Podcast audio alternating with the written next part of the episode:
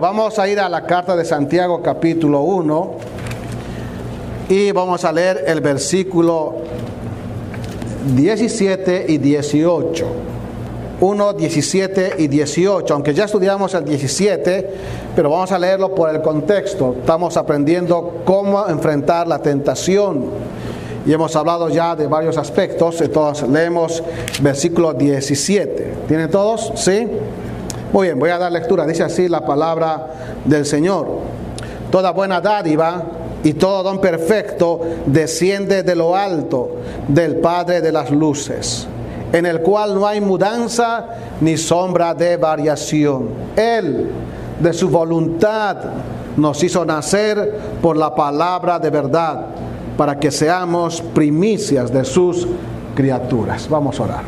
Padre amado, Muchas gracias por tu misericordia, por tu amor. Muchas gracias por reunirnos convocados por la cruz. Aquí reunidos para alabarte, adorarte en espíritu y en verdad. Gracias por los cantos, por los himnos. Gracias por la letra. Oh Señor, entendemos y te agradecemos porque entendemos que somos tus hijos, nacidos por la fe y engendrados por ti.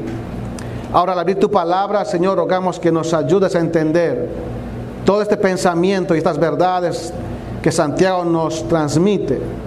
Rogamos, Padre, que nos des la fuerza, las armas, las herramientas para vivir una vida de victoria y no ser derrotados por la tentación. Oh Señor amado, rogamos tu bendición en Cristo Jesús. Amén. Hoy hermanos, estamos todo este capítulo, y hoy, hoy cerramos todo este pensamiento de prueba tentación con el versículo 18. Todo este pasaje del versículo 2 al 18 tiene, eh, está en un contexto de pruebas y de tentación.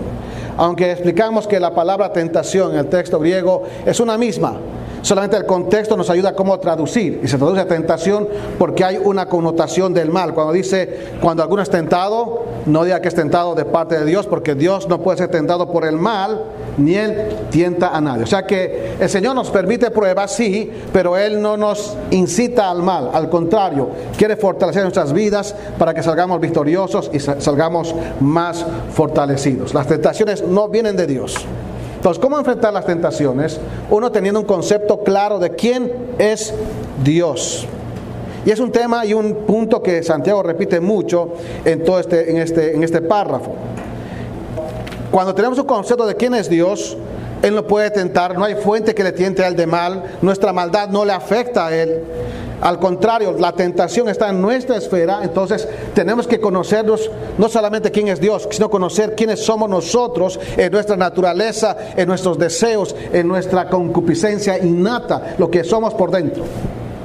La tentación se mueve allí y somos derrotados cuando nuestras concupiscencias, nuestros deseos inclinados al mal por la caída y por el pecado, ceden a la tentación. Entonces, ¿qué? Hay ese proceso, se engendra, se concibe y se da luz, no la vida, como el Señor la da la vida, sino la muerte.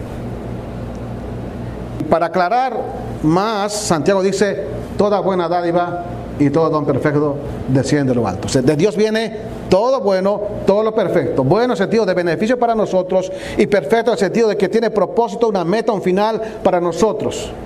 Lo mejor, aunque hay cosas que no entendemos en la vida, pero son dones, dádivas, situaciones que Dios permite. Y el carácter de Dios es así. Es el Padre de las luces donde no hay cambios en su ser. Él es Dios, no cambia. Nosotros cambiamos. Usted y yo cambiamos. Pasado mañana vamos a cambiar. En carácter, en emociones, en decisiones cambiamos. Dios en su esencia no cambia, pero en su forma de administrar esta casa cósmica que es este mundo, Él puede cambiar. Así lo vemos a través de la Biblia. Y continúa hablando Santiago diciendo, Él no cambia, Él es así, es perfecto. Entonces cuando enfrentamos la tentación entendemos que Dios es un Dios que procede correctamente. Nunca trae la tentación. Dos, Dios tiene una perfección única. Él es inmutable, incambiable, es no tentable. Además, Él es perfecto en toda su santidad. Es el Padre de las luces. Ahora, con esta idea, Santiago va a continuar diciendo que Él, en su carácter de, Dios, un carácter perfecto, también tiene un plan perfecto.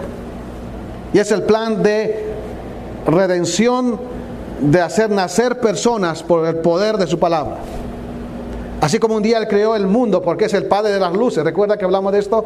El Padre de las luces. Cuando creó el universo, Dios creó con el poder de su palabra. Sea la luz y fue la luz. Los planetas, todo, todo lo que vemos en Génesis 1, todo Dios lo creó. Por el poder de su palabra. Y Él no descansó el séptimo día porque estaba cansado. Él es Dios. Él descansó de lo que él tenía que hacer, de lo que él tenía que ordenar y colocar al hombre en este, en este mundo para ser su corregente, pero él fracasó. Y el pecado nos afectó a todos por consecuencia de nuestro padre Adán. Ahora, él no solamente es el autor, el creador de los astros energéticos, de todo lo que ven estos ojos del cosmos, sino también es el creador y el autor de nuestra vida nueva, nuestra vida como hijos de Dios. Todos nosotros a veces tenemos algún sentido de reputación. Cuidamos el apellido o cuidamos, no sé, tal vez lo que somos o lo que la gente piensa de nosotros. De allí que muchas veces decimos a los hijos, pórtate bien. Porque está en juego nuestra reputación, nuestro apellido. Pórtate bien, porque donde vas es, van a decir que eres hijo de fulano, mengano, de tal. Y hablamos así. ¿Por qué? Porque de alguna manera hay una relación de hijo con el Padre y queremos que los hijos caminen de la mejor manera. ¿Cuánto más con Dios? Hemos cantado recién, ya no soy esclavo del temor, ya somos esclavos del pecado, si no somos hijos de Dios. Y como hijos de Dios, eh, tenemos que armarnos de ese pensamiento para poder, cuando enfrentamos la tentación, decir, yo ya no soy más hijo de esclavo del pecado, soy hijo de Dios el plan de Dios tan perfecto que nos ayuda a entender quiénes somos para poder eh, enfrentar la tentación, huir de ella y no ser derrotado por la tentación. Entonces, en ese sentido, vamos a ver, terminando este bloque de pensamientos, vamos a ver el plan perfecto de Dios en cuanto a su carácter. Su carácter perfecto hace que su proceder sea perfecto, que su perfección sea perfecta, vaga la redundancia, y que su plan sea perfecto. Y comienza el texto diciendo, vamos al texto, quiero que hoy día vean su Biblia, si quieren marcar, márquenlo, no es pecado marcar, márquenlos algunas partes importantes. Pero comienza diciendo, Él de su voluntad nos hizo nacer.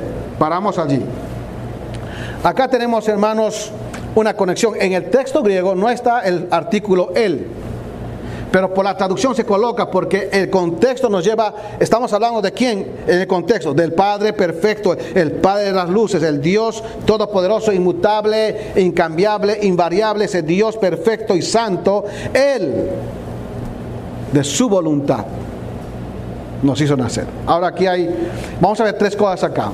Lo primero que vamos a ver es que este plan de Dios de dar vida a pecadores como somos nosotros y fuimos y seguimos siendo, de dar una nueva vida, es lo que hemos leído en, en Juan 3, pues leímos Juan 3.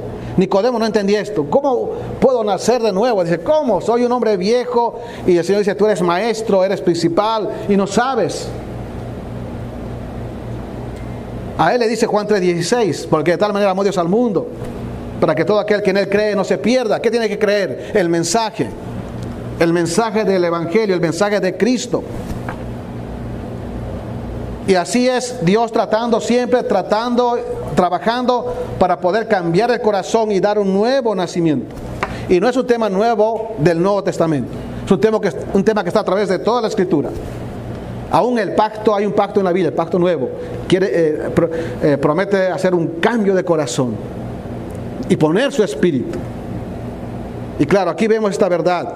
Él, el Dios eterno, el Dios incambiable, inmutable, ese Dios de carácter único, singular, santo, Él de su voluntad. Y aquí tenemos la primera cosa, que el tema de este plan del nuevo nacimiento, porque es el punto central acá, eh, dice, nos hizo nacer, nos hizo nacer. Y los padres entendemos este concepto de nacimiento, aquellos que tenemos hijos. Un día los solteros se van a casar y un día los solteros van a experimentar esta sensación, esta experiencia de lo que es tener un hijo. No sabe eso, eso te cambia totalmente la vida. hasta el día que mueras. Los solteros hoy en día no se dan cuenta, pero cuando llegan a ser padres van a decir así, oh, ahora entiendo a mis padres, ahora entiendo cómo, cómo la cosa y la situación. Pero mientras no eres padre, no vas a entender. Y aunque seamos padres de hijos ya adultos, todavía seguimos con la carga grande y la responsabilidad y el peso de ser padres. Pero el nacimiento de niños es algo maravilloso. Ayer estaba recordando el nacimiento de mi hija mayor cuando nació. Éramos misioneros en la frontera de Brasil y Bolivia y yo miraba esos ojos grandes. Estaba recordando en qué horario nació ella y nació en la mañana. Mi hija mayor. Pero es algo maravilloso todo el tema del nuevo nacimiento. con cuánta ansia, con cuánto anhelo, con cuánta alegría, con cuánta algarrabía, vamos a llamarlo así, espera usted el primer hijo y el hijo que viene en camino, cualquier hijo, porque todos son herencia de Dios. Y el nuevo nacimiento en la Biblia es algo mucho más grande. Puedo decir que hay en el cielo, cuando alguien se convierte, es otra forma de decir el nuevo nacimiento, cuando alguien se convierte, se arrepiente, viene a Cristo, hay gozo en el cielo. Los ángeles se gozan, el Padre se goza. No sé cómo los ángeles saltan de alegría, pero ellos se gozan allí en el cielo. Entonces, ese es el tema que Santiago va a decir, que tenemos que tomar conciencia de esto cuando enfrentamos la tentación. Entonces, Él, el Dios eterno, nos hizo nacer. Y este plan del nuevo nacimiento es un plan de naturaleza eterna. Eso es lo primero que quiero eh, marcar. Es un plan de naturaleza eterna. Los hombres no pueden hacer esto es, un plan de su voluntad. Pues dice, de su voluntad. Note esa, esa expresión. De su voluntad nos hizo nacer. Ahora, este es algo, esta, esta frase o esta, esta, expresión de su voluntad, voy a tratar, intentar explicarlo más brevemente sin mucho tecnicismo. Pero la idea de, este, de, este, de esta palabra o de esta participio, llamarlo así, la idea es de que allí en la eternidad pasada, por el tiempo ahorita, allí en la eternidad pasada, porque desde nuestro punto presente, porque usted y yo no entendemos la eternidad, no entra en nuestra mente. Estamos en tiempo y espacio. Tenemos 30 años, 40, 50, 70, 80, no sé, lo que Dios permita. Pero desde nuestro punto, allí en la eternidad, que nosotros no podemos sondear, pero allí en la eternidad pasada, Él, de su anhelo propio, la idea es de su deseo deliberado, sin que nadie le presione, sin que nadie le obligue, Él decidió hacer este plan. Y la idea de esa palabra va marcando el medio. ¿Cómo es que nosotros llegamos a nacer? ¿Cuál es, ¿Cómo fue que sucedió esto? Entonces, el medio fue que llegamos a ser nacidos de nuevo por su voluntad. Nadie obligó a Dios mandar a su hijo, nadie obligó a decir voy a salvar a sus pecadores. Él sabía que el hombre iba a pecar, pero Dios de su voluntad. Una cosa que hay que entender, que desde el día que pecamos y nacemos pecadores, estamos ya condenados. Nacemos condenados. Con el juicio de Dios sobre nosotros. De que ningún ser humano puede decir a Dios o, poder eh, tilarle de injusto. Porque Dios es justo en toda la expresión de su palabra. Y a ver, los hombres tenemos la osadía de decir, oh, qué injusticia. Todos nacemos pecadores. En su gracia, en su misericordia, en su bondad tan grande, el de su voluntad, de su anhelo, de su querer, es la idea, de su querer deliberado, de su deseo deliberado, de su predisposición, de su deseo propio, Él decidió hacer nacer personas pecadoras a una nueva vida. De allí que este hecho, esta realidad es un plan de naturaleza eterna, que los hombres no pueden hacer. No lo van a hacer nunca, porque no es de sangre ni de carne, dice Juan 1.13, sino del Espíritu. Entonces Dios lo planeó y eso radica en la voluntad resuelta de Dios. De allí que, que nosotros tengamos hoy en día vida, eso es algo que no fue una improvisación, sino fue un propósito de Dios ya prefijado en su voluntad. Por eso el hombre no hace nada para salvarse. ¿Qué puedes contribuir a tu nuevo nacimiento? Nada. Él de su voluntad, de su propio deseo, impulsado. Esto es algo, hermano, que es un poco difícil de entender, pero impulsado por su propio deseo. En el tiempo de la eternidad pasada, Él lo hizo así. Entonces, este es un plan de naturaleza eterna. Él lo planeó así. Y gloria al Señor porque lo planeó así. Porque si no fuera así, usted y yo seguiríamos perdidos, condenados bajo la ira de Dios.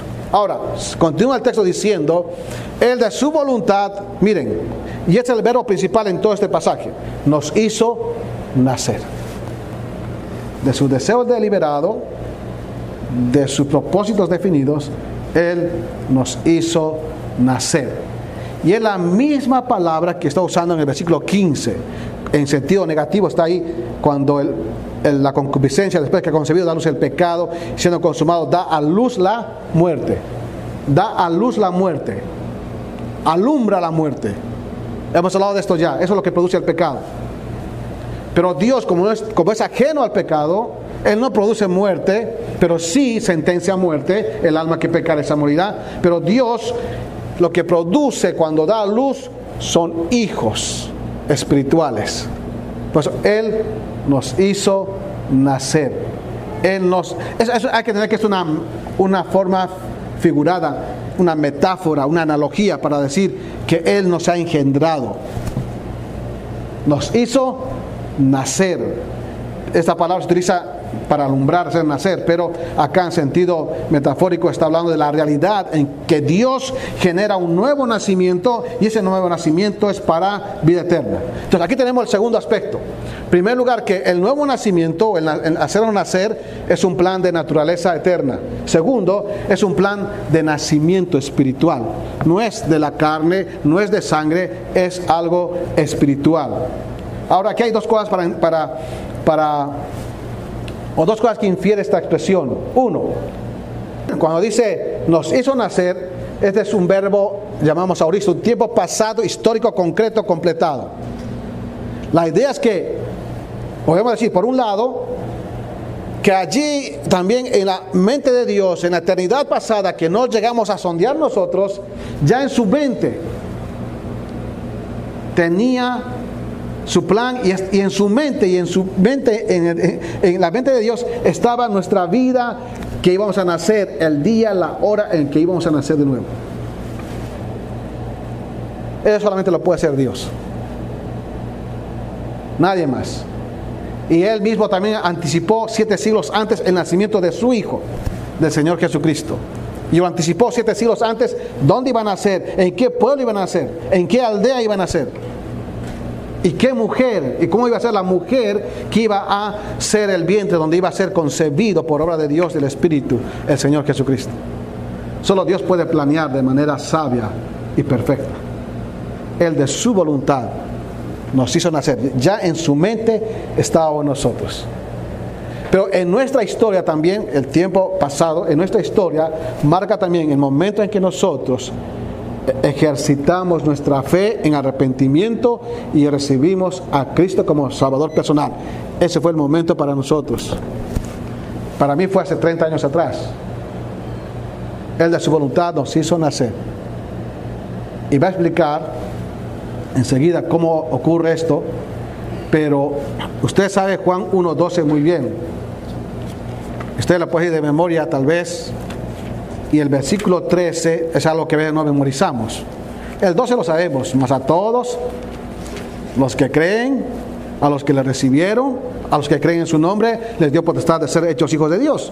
Ahora escucha el 13, los cuales, o sea, los hijos de Dios, los cuales no son engendrados de sangre, ni de voluntad de carne, ni de voluntad de varón, sino de Dios. Así cuando uno cree en Jesucristo, como dice acá, lo recibe al Señor como Salvador suficiente, único de su vida, es engendrado por Dios. Es el nuevo nacimiento. Se utiliza en la, Biblia a veces regeneración, pero es la misma cosa, nuevo nacimiento. Nos hizo nacer por creer, por responder al Señor, a su mensaje, obviamente, del Evangelio. Ahora, esta expresión hacer nacer, dar a luz, parece ser términos que están relacionados más con las mujeres.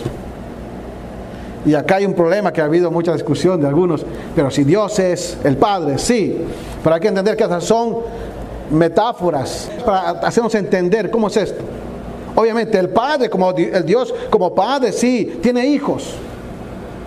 Pero también en la Biblia no es extraño de, usar figuras, aún para hombres eh, terrenales, como engendran en sentido metafórico, figurado, para, para hacer notar qué producen. ¿Qué es lo que producen? Eh, solamente lo voy a leer, por ejemplo, en, en Filemón 1.10, usted tiene un poquito atrás ahí, cuando habla Pablo de, de que engendró a Onésimo, miren lo que dice 1.10, te ruego por mi hijo Onésimo, a quien engendré en mis prisiones. ¿Cómo es esto? Las madres engendran, no, no, pero está hablando en sentido figurado, es una analogía para entender que él, él fue el canal para poder llevar el Evangelio, que esa persona nazca de nuevo. Y en, Salmo, no, no, lo busquen por el tiempo, en Salmo 7:14 hablan que los impíos conciben y engendran maldad y las consecuencias. Entonces tenemos acá un uso de una, de una palabra que, que, no importa si es para masculino o femenino, pero el punto del énfasis de la figura es que lo que se produce.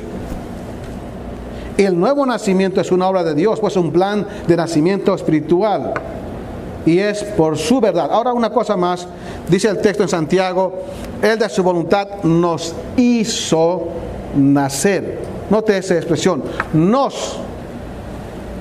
Esta expresión es un pronombre personal plural, de primera persona plural, nosotros. Lo que está diciendo Santiago es a nosotros, ustedes los receptores y yo el autor de esta carta, Él nos hizo nacer a nosotros. Están incluyendo e involucrándose allí. Ahora lo maravilloso viene, ¿cómo ocurre esto? ¿Cómo es que eh, nacemos de nuevo? Ya he hablado del el medio, Él lo hace de su voluntad. Pero ¿cómo es, la, ¿cómo es la manera de cómo nacemos? ¿Cómo es la manera? ¿Cómo es el método? Y lo explica inmediatamente. Dice, nos hizo nacer, ¿por qué? Dice, por la palabra de verdad. Por la palabra de verdad. Ahora se tradujo, tradujo así porque es muy interesante todo este, eh, estudiar todo esto con bastante tecnicismo, pero sencillamente lo que está diciendo es que hay un agente instrumental o una manera o un método de cómo se produce el nuevo nacimiento. Y ese agente o esa manera es por la palabra de verdad. Ahora aquí tenemos una expresión muy interesante. En el texto griego tenemos solamente ah, dos sustantivos logo alicías. La palabra, esa palabra que es verdad. Ahora la palabra es interesante porque logos a veces se refiere a Cristo, pero acá se refiere a veces a mensaje. Lo que está diciendo que esas personas fueron nacidas por el, por el poder de su mensaje, de su palabra, y esa palabra es verdad, porque procede de un Dios de verdad porque es la palabra que sale del mismo Dios. Ese Dios que con el poder de su palabra creó las cosas, también por el poder de su palabra, que es verdad, también hace nacer personas. Por el mensaje, por la respuesta al mensaje, por el poder de esa palabra. Ahora, ese mensaje tiene que ser comunicado. Y ese mensaje de la palabra tiene poder. Miren lo que es el 1.21, solamente para mencionar, conectarlo, porque es el tema siguiente que va a hablar justo de, de la palabra. Dice versículo 21, por lo cual desechando toda inmundicia y abundancia de malicia, recibid con mansedumbre la palabra que implantada la cual puede salvar vuestras almas. Miren, cómo está relacionado ya, y lo va a relacionar después con el poder de la palabra, la, actividad, la operatividad de la palabra en nosotros. Pero cuando yo nací de nuevo, un 5 de enero del año 1988, a las 11 de la noche con cuarenta y tantos minutos, me acuerdo muy bien ese día, yo recibí, escuché el mensaje de verdad. Yo era un católico apostólico romano. Pensé que yo había escuchado el mensaje verdadero. Hice mi primera comunión, confirmación y todas las cosas que vienen con eso. Pero ese día entendí yo que mis obras, mi religión, todo eso no me daban vida en ningún sentido. Al contrario, me condenaban más y más. Entonces recibí a Jesucristo como mi salvador personal. Pero escuché el mensaje, el mensaje de la verdad. Y la verdad no está en una iglesia, la verdad no está en una religión, la verdad no está en ninguna persona en este mundo. La verdad está en Jesucristo y, en su palabra. Esta es la verdad. Ahora hay muchos textos que puedo leerles, enseguida voy a algunos mencionarlos, pero la regeneración es esa obra sobrenatural es por el poder de la palabra de Dios. De allí que nuestro deber es comunicar el evangelio y está implícito acá el evangelio, porque qué palabra, qué mensaje vamos a dar a la gente? El mensaje del evangelio. El Señor dijo, "Yo soy el camino, la verdad y la vida. Yo soy la verdad. Cristo es la verdad." Y tenemos que anunciarle a Él, a los perdidos. No hay otra forma. Y cuando la gente escucha el Espíritu Santo obra y, eh, les da convicción de justicia, pecado, juicio, entonces la gente está impactada o impuesta, sale a luz su pecado por el poder de su palabra y entonces muchos responden ejerciendo fe en Jesucristo. Ahora, hay muchos versículos, solamente voy a leer algunos nada más. Efesios 1.13, estamos haciendo un poco ahora, ampliando nuestros conceptos a la luz del Nuevo Testamento. En, el, contexto inmediato habla de, de, recibir la palabra, que la palabra salva, transforma el alma. Y en Efesios 1.13 dice, en Él también vosotros, en Jesucristo, habiendo oído la palabra de verdad. Miren lo que explica, lo explica Pablo, el Evangelio de vuestra salvación. Para Pablo en su teología, en su pensamiento es, la palabra de verdad es el evangelio de vuestra salvación. Y habiendo creído en él, fuiste sellados con el Espíritu Santo de la promesa. No hay espíritu si no hay nacimiento. Todo actúa junto. Cuando aceptamos a Cristo, recibimos, creemos en Él, todo es una obra maravillosa que Dios hace. Nos hace de nacer por el poder de su palabra y el Espíritu Santo aplica eso en nuestra regeneración y nos sella. Ahora, 1 Pedro 1, 23 al 25 dice, siendo renacidos, no de simiente corruptible, sino de incorruptible, por la palabra de Dios que vive y permanece para siempre. Porque toda carne es como hierba y toda la gloria del hombre como flor de la hierba. La hierba se seca y la flor se cae, mas la palabra del Señor permanece para siempre. Y esta es la palabra que por el Evangelio os ha sido anunciada. Otra vez, ¿vieron? La palabra del Evangelio. Colosenses 1.5 dice, a causa de la esperanza que os está guardada en los cielos, de la cual ya habéis oído por la palabra verdadera del Evangelio, dando esperanza. Y Timoteo, 1 Timoteo 2.4 dice, el cual quiere que todos los hombres sean salvos y vengan al conocimiento de la verdad. acá tenemos algo maravilloso. Esta es una cosa tremenda, hermanos me gustaría explicarle de una manera más técnica, pero no lo, David no lo va a comprender. Pero lo, que quiero que entiendas es esto, que el nuevo nacimiento es un plan de Dios de naturaleza eterna, Él lo ha planificado así y ha decidido hacer nacer de nuevo pecadores perdidos, condenados por su misericordia, por su obra divina, a través del mensaje de la palabra del Evangelio. Ahora, obviamente, eso se hace una realidad cuando el pecador responde. Pero cuando el pecador rechaza, no hay ninguna, ningún resultado. Es lo que dice eh, Juan 3, hemos leído Juan 3 eh, del 17, hemos leído en la lectura, se lo voy a leer para que vea cómo la autocondenación es un tema de cada uno. Dice, el 17, porque no envió Dios a su Hijo al mundo para condenar al mundo, sino para que el mundo sea salvo por él. El que en él cree no es condenado, pero el que no cree ya ha sido condenado porque no ha creído en el unigénito Hijo de Dios. El que no cree ya ha sido condenado. Esa palabra dice el Señor a Nicodemo, al que estaba preguntando cómo nacer de nuevo. Bueno, si no crees, no puedes nacer. Tienes el mensaje, pero tienes que creer. Esa es la responsabilidad humana.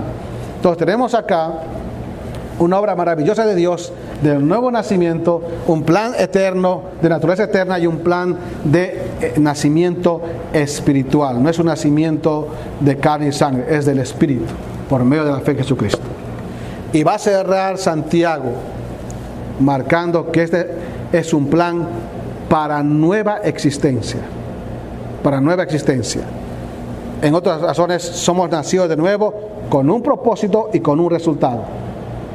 Dios en lo que hace, hace con propósitos y con resultados que le glorifican a Él. Dice, por la palabra de verdad, miren, para que seamos primicias de sus criaturas. Este plan es un plan para una nueva existencia. Ya no somos los condenados, ya no somos los eh, bajo la ira, ya no somos aquellos que estamos sin Dios, sin esperanza. Tenemos una nueva identidad y nuestra identidad está marcada por, por lo que Cristo hace en nosotros como hijos de Dios. Ahora, acá dice, para que seamos primicias de sus criaturas. Toda esta expresión llamamos una cláusula de propósito, porque hay un propósito. ¿Para qué nos hicieron nacer? ¿Para cuál es la, razón o el resultado y el propósito? Que seamos primicias de sus criaturas. Aquí hay algunas cosas que quiero explicar. Uno, la idea es cuando dice para que seamos, ese verbo para que seamos es un verbo que se traduce como para que existamos. Entonces seamos. Además está en tiempo presente. Para que lleguemos a tener una existencia continua en, esa, en ese nuevo resultado de haber nacido de nuevo. De allí decimos y concluimos que por eso la salvación y la vida eterna, el nuevo nacimiento es para siempre. Es como tu hijo, ¿no? tu hijo no puede volver a nacer. Si tu hijo nace, nace y no puedes ya, no puede perder el derecho de ser tu hijo. Él de su voluntad quiere nacer para que seamos, para que estemos en esa realidad continua de nacidos de nuevo, pero dice algo más maravilloso, que seamos que primicias de sus criaturas. Ahora, no se nota mucho en nuestro español ahí, pero ahí también hay un pronombre eh, que no se tradujo, pero hay un pronombre personal allí, nosotros otra vez, para que nosotros seamos, es la idea, primicias de sus criaturas. Ahora este concepto de primicia es un concepto bastante amplio, pero básicamente primicias son o se distingue este, este sustantivo aquello que se siembra y después lo que primero que sale como cosecha, los primeros frutos. El concepto básico de lo que es primicia. La primera, primeros frutos se madurar de un árbol, de una siembra o de algo para cosechar. Y es la garantía, si que las primicias salen buenas, es la garantía de que la, cosecha plena futura va a ser muy buena y va a venir asegurada. Pero hay que entender dos cosas acá. Uno, que el concepto de primicia en, el auditorio de Santiago era un concepto que estaba en su mente del Antiguo Testamento, porque son gente judía. Y el Antiguo Testamento está lleno de información en cuanto a lo que es, este, lo que es la primicia. Eh, se, entregaba al Señor las primicias y hay un versículo que quiero solamente para que usted tenga una idea. Hay varios versículos, pero solamente quiero leer el Levítico para que dé un concepto de lo que es el Antiguo Testamento, el, el concepto de lo que es primicia. Levíticos 23 y versículo 9 en adelante. Dice así, y habló Jehová a Moisés diciendo, habla a los hijos de Israel y diles, cuando hayáis entrado en la tierra que yo os doy, y seguéis su mies, traeréis al sacerdote una gavilla por primicia de los primeros frutos de vuestra siega. Y el sacerdote mecerá la gavilla delante de Jehová para que seáis aceptos. El día siguiente, el del día de reposo, la mecerá. Y el día que ofrezcáis la gavilla, ofrecerá un cordero de un año sin defecto, un holocausto a Jehová. Su ofrenda será, eh, va a hacer una explicación, pero vamos a saltar al versículo 14 no comeréis pan, ni grano tostado, ni espiga fresca hasta ese mismo día, hasta que hayáis ofrecido la ofrenda de vuestro Dios, estatuto perpetuo por vuestras edades en donde quiera que habitéis. Y podemos seguir leyendo más, más versículos, pero básicamente lo que es las primicias eran ofrendas consagradas a Dios, reconociendo quién es Dios era lo que se entregaba y se ponía a veces en sacrificio, se daba Señor, era una expresión de, que le pertenece a Dios toda primicia, todo primogénito y también que es para ese Dios santo y está dedicado. Se dedicaban a un personas que eran primicia en un sentido al primogénito. Todo primogénito que había matriz de mujer era dedicado al Señor. Por eso tenemos a Samuel, primogénito, dedicado al Señor. Toda primicia se dedicaba al Señor. Entonces, eh, tenía conceptos de pertenencia, dedicación al Señor. Entonces, ese es el concepto más o menos judío. Ahora, hay ese concepto de dedicación, sí, pero también estaba entrando el cristianismo es una carta que está mostrando esa transición del judaísmo al cristianismo. Entonces lo que está diciendo Santiago, nosotros somos también de alguna manera los primeros frutos del cristianismo y esto va a seguir creciendo. En ese sentido también se toma esta expresión. Ahora, otro detalle dice Santiago, somos primicias de sus criaturas. Esa expresión eh, va marcando que procedemos, que nuestra fuente de nuevo nacimiento otra vez es Dios, le pertenecemos. Somos sus criaturas, su nueva creación. Nuestra vida se origina en Él, es la idea. Nosotros somos posesión, hemos sido originados, vamos a llamarlo así, nuestro originador de vida y fuente regenerada es Dios. De ahí que somos primicias que procedemos de Él por el nuevo nacimiento. Lo eran aquellos creyentes del primer siglo y por extensión vamos creciendo. Pero la lección práctica de todo esto es que el propósito para aplicar en nuestra vida es que seamos consagrados, dedicados al Señor como hijos de Él. Que como esos primogénitos o primicias del Antiguo Testamento se consagraban y estaban dedicadas constantemente a Dios, que sea la razón, el resultado en nuestra vida como hijos de Dios, como aquellos que fuimos engendrados por Dios. Entonces, ¿cómo enfrentamos la tentación? Revestido de esta verdad. Somos hijos de Dios, engendrados por su voluntad, no porque lo merezcamos, sin mérito alguno, pero con un propósito, que haya un resultado en nuestras vidas, que usted sea una persona, un creyente, un nacido de nuevo, consagrado, dedicado al Señor. Que su mente su corazón, sus planes, todos sus deseos estén consagrados y dedicados al Señor. Eso es algo que usted tiene que tomar una decisión. Decimos, yo ya soy hijo de Dios, y, pero todavía nuestra mente no, es, no ha tomado conciencia de quiénes somos nosotros. Es como dije al principio, los que ya somos padres, tenemos ya una mente que ha tomado conciencia de la responsabilidad de ser padres. Los jóvenes que todavía no tienen hijos, todavía no entienden esto, pero un día les va a caer el 20, como dicen en México, y van a entender en su plenitud qué es ser un padre. Y lo mismo pasa con nosotros como hijos. A veces no tomamos conciencia de nuestra posición, de esta nueva naturaleza que Dios nos ha dado, haciéndonos hijos de Él. Y vivimos como hijos de nadie y no como hijos de Dios.